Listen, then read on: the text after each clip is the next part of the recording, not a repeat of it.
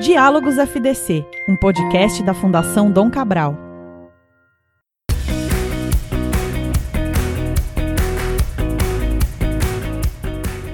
Olá para você que me escuta agora, seja bem-vindo a mais um episódio aqui dos Diálogos Fundação Dom Cabral. Eu sou Tomás Castilho e hoje eu tenho o prazer aqui de receber o meu caro Rui Shiozawa, que é CEO do Great Place to Work. Tudo bom, Rui? Como é que você tá? Tudo bom, Tomás? Tudo, tudo jóia, né? Estamos aí nesse, enfrentando esse momento tão diferente, né? Mas tudo bem, estamos aí caminhando. Exato, exatamente. Rui, para gente, para quem não conhece ainda direito o, o índice Great Place to Work, uhum. é, como é que ele, o que, que, é isso? Como é que ele funciona? Explica um pouco para gente. Legal. Olha, o pessoal acaba conhecendo o Great Place to Work, né? Muito por esse lado da premiação e do ranking. Mas isso é um, vamos dizer, um pedacinho da história, é como se fosse a cereja no bolo, né?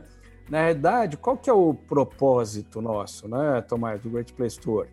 É construir uma sociedade melhor, transformando cada organização em um Great Place to Work for All. Né? O que quer dizer isso? Então, a gente quer ajudar a provocar um impacto na sociedade a partir de estimular as empresas a criarem um melhor ambiente de trabalho, a pensarem mais nas pessoas. Né? E a gente fala que isso é bom para as pessoas, é bom para os negócios e é bom para a sociedade. Então é, é, isso que move a gente no dia a dia, esse propósito. Muito bom. É, eu queria até perguntar, uma da primeira coisa que eu queria perguntar, você já até falou né, na sua abertura, pô, a gente está nesse momento meio difícil, assim, é, como é que é, que, que na, na, na sua opinião profissional define um grande lugar para trabalhar em tempos de pandemia, onde a gente, de fato, as pessoas estão separadas umas das outras, descentralizadas, como é que a gente faz uma análise de Great Place to Work em, em tal situação? Olha, você sabe que a gente costuma dizer, Tomás, que essas empresas que são excelentes, né, que pensam nas pessoas, que têm um ótimo ambiente, nos momentos de crise é onde elas são melhores ainda. Por quê? Porque de fato elas acreditam nisso que elas fazem e de fato elas estão cuidando das pessoas, né? Então, a, a resposta curta para a sua pergunta é: olhe para as pessoas, coloque as pessoas no centro das decisões, tá? Agora, isso é muito é, é, é breve demais, talvez, essa resposta, né? Então, vamos detalhar um pouquinho. O que, que a gente tem visto, principalmente agora nesse período de dificuldade, né? Que faz uma empresa ser um excelente lugar para trabalhar. Eu poderia te resumir, Tomás, em três pontos, tá? Primeiro, cria um ambiente de confiança. O que quer dizer um ambiente de confiança? Onde eu me sinto bem, onde eu me sinto à vontade, eu sinto que exista é, transparência, abertura no, no, no, diálogo, onde existe respeito. Né? Então, transparência, abertura, proximidade entre as pessoas, proximidade entre o líder e sua equipe. Isso é que vai criando esse ambiente de confiança, onde as pessoas se sentem bem se sentem à vontade se sentem estimuladas. É a primeira característica. A segunda tem a ver com o que eu falei, né? Comecei explicando o Great Place falando de um propósito. A segunda é exatamente isso: é você estimular o, o seu propósito, o propósito da sua organização, do seu grupo de pessoas, é, porque é esse propósito, Tomás, que liga as pessoas, né? que une as pessoas. Então, olha que interessante, no momento agora de afastamento, o propósito faz com que as pessoas estejam juntas, se sintam parte de um mesmo time. Fala, pô, nós estamos cada um num canto, estamos enfrentando um momento difícil, mas estamos integrados, unidos, porque a gente tem né, um, um, propósito, um significado maior para lutar, tá? E a terceira característica, eu diria que é o espírito de colaboração, de trabalho em equipe. E olha que interessante, isso vale para dentro da sua equipe, né? Trabalhamos bem na nossa equipe, vale entre equipes, ou seja, o departamento A e o departamento B colaboram entre si, mas vale também para fora da organização. Poderíamos chamar talvez de solidariedade, né? Esse espírito que a gente está vendo muito agora na pandemia, das pessoas apoiarem outras pessoas, outras organizações, tá? Então, o resumo é esse: ambiente de confiança, trabalhar com o propósito e estimular o espírito colaborativo e solidariedade. Isso faz um excelente lugar para trabalhar, faz um great place to work. Muito bom. Assim, eu tenho conversado bastante com vários homens e mulheres de negócio. Inclusive, recentemente estava conversando até com uma executiva que contou, deu uma, a opinião dela sobre essa questão das, da descentralização das equipes, né, da liderança tá fisicamente longe. E ela fala assim que quando, quando você tem convivência, como é que a gente solidifica a cultura? Existe uma dificuldade nesse, nesse sentido. Você acredita nisso mesmo também, assim, que a convivência física, a convivência do dia a dia, a criação da rotina daquele ambiente de trabalho, da convivência com os amigos, a gente meio que perdeu nos últimos meses essa possibilidade de solidificar a cultura de uma organização é, por estar numa pandemia? Olha, Tomás, é um desafio a mais, né? Quando você tem todo mundo junto, todo mundo é, é próximo um dos outros o tempo todo, claro que isso é uma é uma facilitação. Quando, quando as coisas, né, quando esse ambiente é bom, porque também quando esse ambiente é negativo, né, você, a última coisa que você quer é ver aquela pessoa todo dia. Fala, Caramba, é vou, vou para o escritório, vou encontrar de novo aquele cara né, que eu quero matar cada vez que eu vejo, né?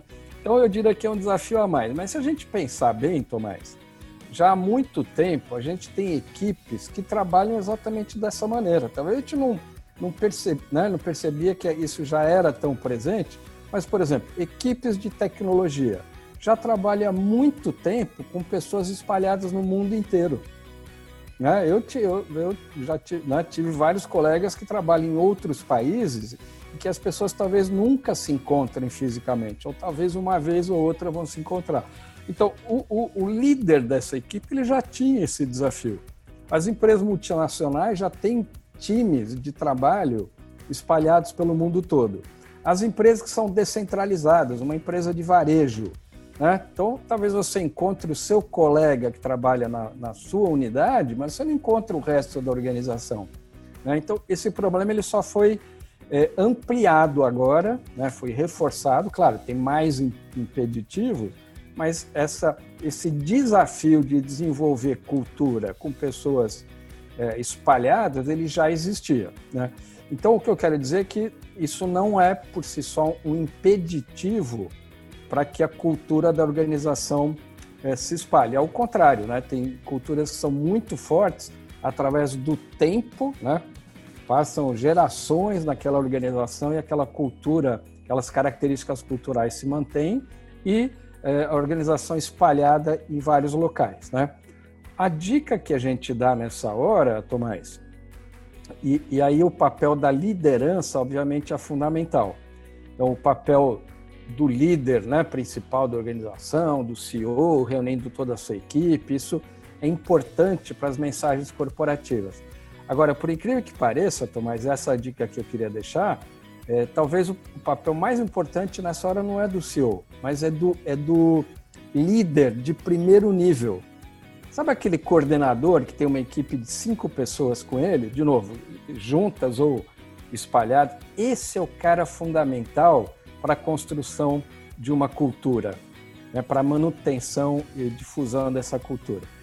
Se esse líder que está lá na ponta, ele reproduzir as mensagens gerais e corporativas, né, aquela cultura vai se solidificar. Agora, se ele trabalhar no sentido contrário, vamos imaginar aqui uma situação, né? O presidente foi lá, fez uma live linda, né? Falou coisas maravilhosas e depois que terminou ele junta a equipe dele e falou: "Ah, pessoal, tá, deixa essas bobagens aí de lado, vamos seguir aqui com o nosso dia a dia, que é isso que é importante". Né? Ele ele colocou um obstáculo fortíssimo para a cultura é, se difundir, né? Ele, ele, ele se contrapôs. E eu estou dando um exemplo aparentemente absurdo, mas isso acontece com muito mais frequência do que a gente imagina. Ou seja, o papel da liderança em todos os níveis, mas em particular o primeiro nível de liderança, é fundamental para o sucesso né, da difusão e da perenidade de uma cultura, ou não, para a destruição dela, né? Muito legal. Isso até é, uma boa parte do que você falou agora corrobora com algumas ações que algumas grandes organizações estão tomando nesse momento, né? De terem, a, terem tido acesso a uma nova rotina de trabalho e tomarem decisões bastante firmes quanto a como é que nós vamos, qual é o nosso rumo daqui para frente. Então, empresas que decidiram, de fato, não voltar mais a ter a mesma rotina de ida ao, local de trabalho, e agora, de fato, hoje nós trabalhamos em regime remoto. É, pensando nessa experiência como um estudo de caso, um experimento sociológico, né? A gente já está aí há um semestre basicamente em Exato. pandemia oficialmente. Que mudanças que você acredita que isso possa vir a trazer na forma como as organizações são desenhadas, ou que as equipes, o relacionamento entre pessoas. Como é que você imagina as, se existem mudanças estruturais que vão acontecer nas organizações como um todo? Perfeito. Olha, acho que tem várias coisas né, que, que vão é, se aprofundar, vamos dizer assim, né? Porque essas mudanças não é que é um salto, né, muda tudo de uma hora para outra. Não, assim, mas você tem coisas que se aprofundam bastante. A primeira, acho que a gente já falou, o papel da liderança em todos os níveis, né, essa, essa liderança próxima das pessoas, o tempo todo, né? estando fisicamente juntos ou não. Tá?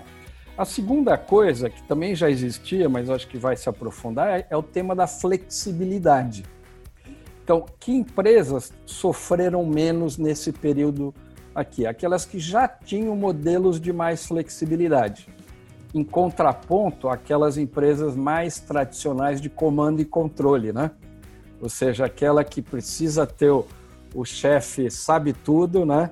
Ele é que sabe tudo, ele é que distribui o trabalho, ele é que fala o que um vai fazer, outro, que outro não vai, dá nota para todo mundo. Então, e, e, e, mais, ele controla todo mundo, ele quer saber que horas que cada um chega, quanto tempo o cara fica fora da mesa dele, né? Então, por isso que ele precisa ter o, todo mundo próximo a ele para ele controlar né, o, os cordeirinhos dele. Então, esse modelo vai ter mais dificuldades. Né? Essas organizações vão ter muito mais dificuldade porque né, esse mundo está mudando e as pessoas estão vendo que é possível trabalhar de outras formas. É possível trabalhar com outros modelos. Então, agora não tem mais volta, né? Quando você nunca experimenta, você fala, bom, não sei, acho que é melhor. Depois que você já viu, né, você vai ter que ser convincente para falar, não, não dá, dá certo sim, né? Então, a segunda coisa, modelos com muito mais flexibilidade, e aí volta aquela palavra que eu usei agora há pouco, você precisa ter um ambiente de confiança, né? Então, o modelo flexível não dá para você ficar controlando horário de início, horário de término, quantos minutos você parou. É confiança. Você tem aquela equipe tem uma, não, uma, um, uma, um objetivo, uma tarefa para entregar naquela semana, naquele mês.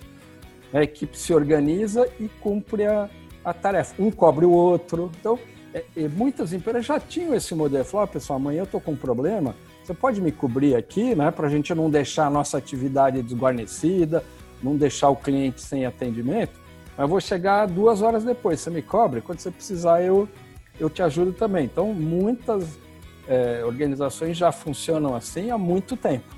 Outras estão aprendendo agora, né, por, é, por bem ou por mal. Né? E uma, uma terceira coisa, Tomás, então o pessoal pergunta muito: bom, mas e aí, vai voltar? Não vai voltar? Vai voltar uma parte? A, a coisa mais importante que tem nesse debate não é você ter aquele, de novo, aquele chefe genial que ele pensa em tudo e fala: é melhor voltarmos, né? É melhor não voltar. Não é isso. O mais, o, né, o chefe, vamos dizer, que de fato a gente, a gente chama do leader for all, né, que é um cara mais completo, com mais foco em pessoa, Sabe o que ele faz nessa hora? Ele pergunta para as pessoas o que elas acham. Eu tenho lá uma equipe, sei lá, de 10 pessoas ou de 100 pessoas, eu quero saber o que cada uma está achando. O que, que ela está achando que melhorou, o que, que ela está achando que piorou e por quê.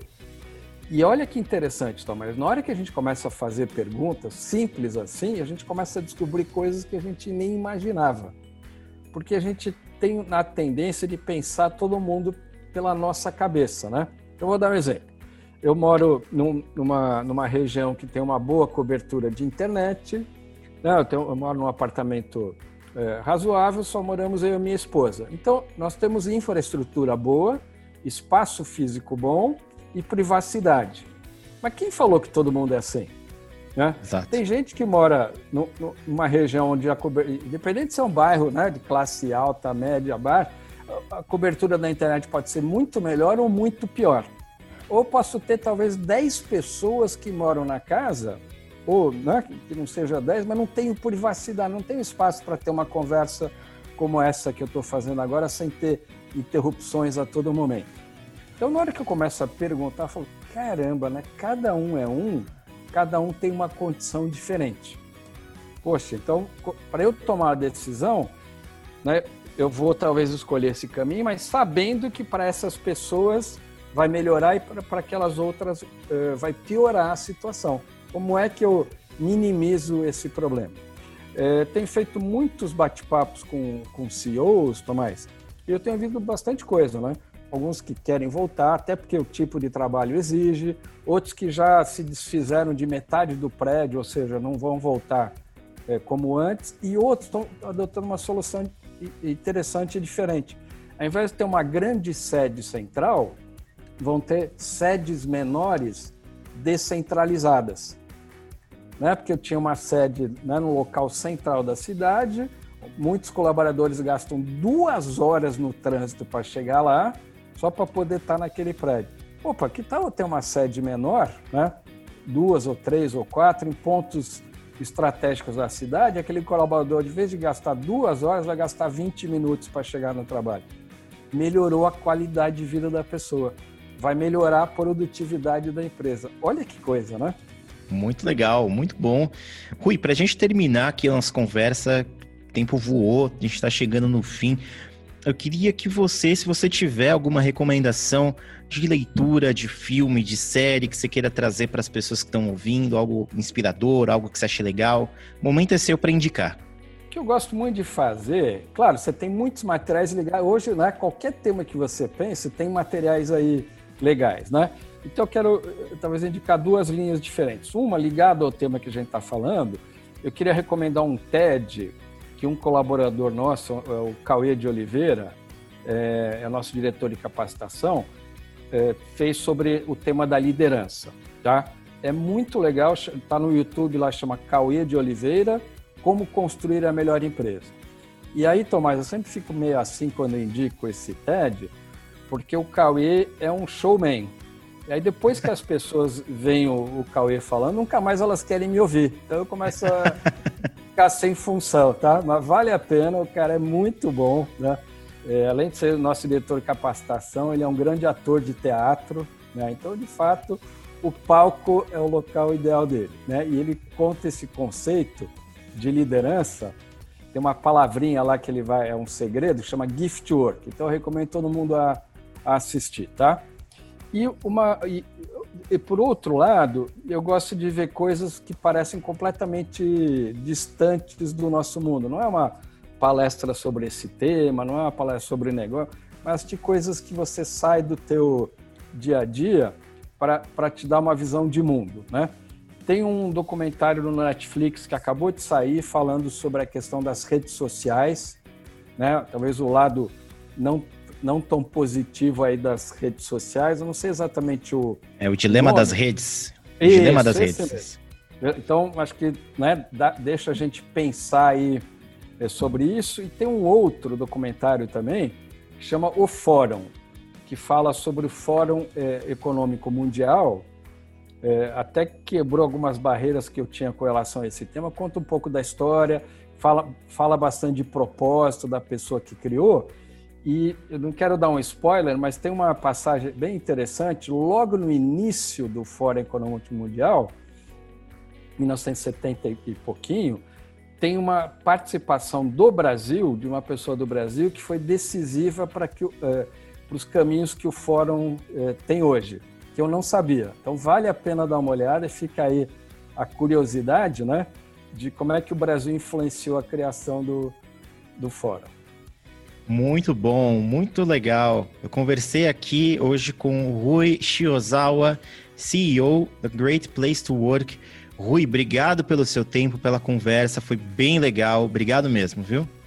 Valeu, cara. Foi um grande prazer aí e vamos seguir juntos aí, vamos sair melhor, né, um mundo melhor do que a gente entrou nessa pandemia. Com certeza. Obrigado a você que ouviu. Esse episódio teve produção editorial de Cintia Lamonier e Tomás Castilho. Um grande abraço e até a próxima semana.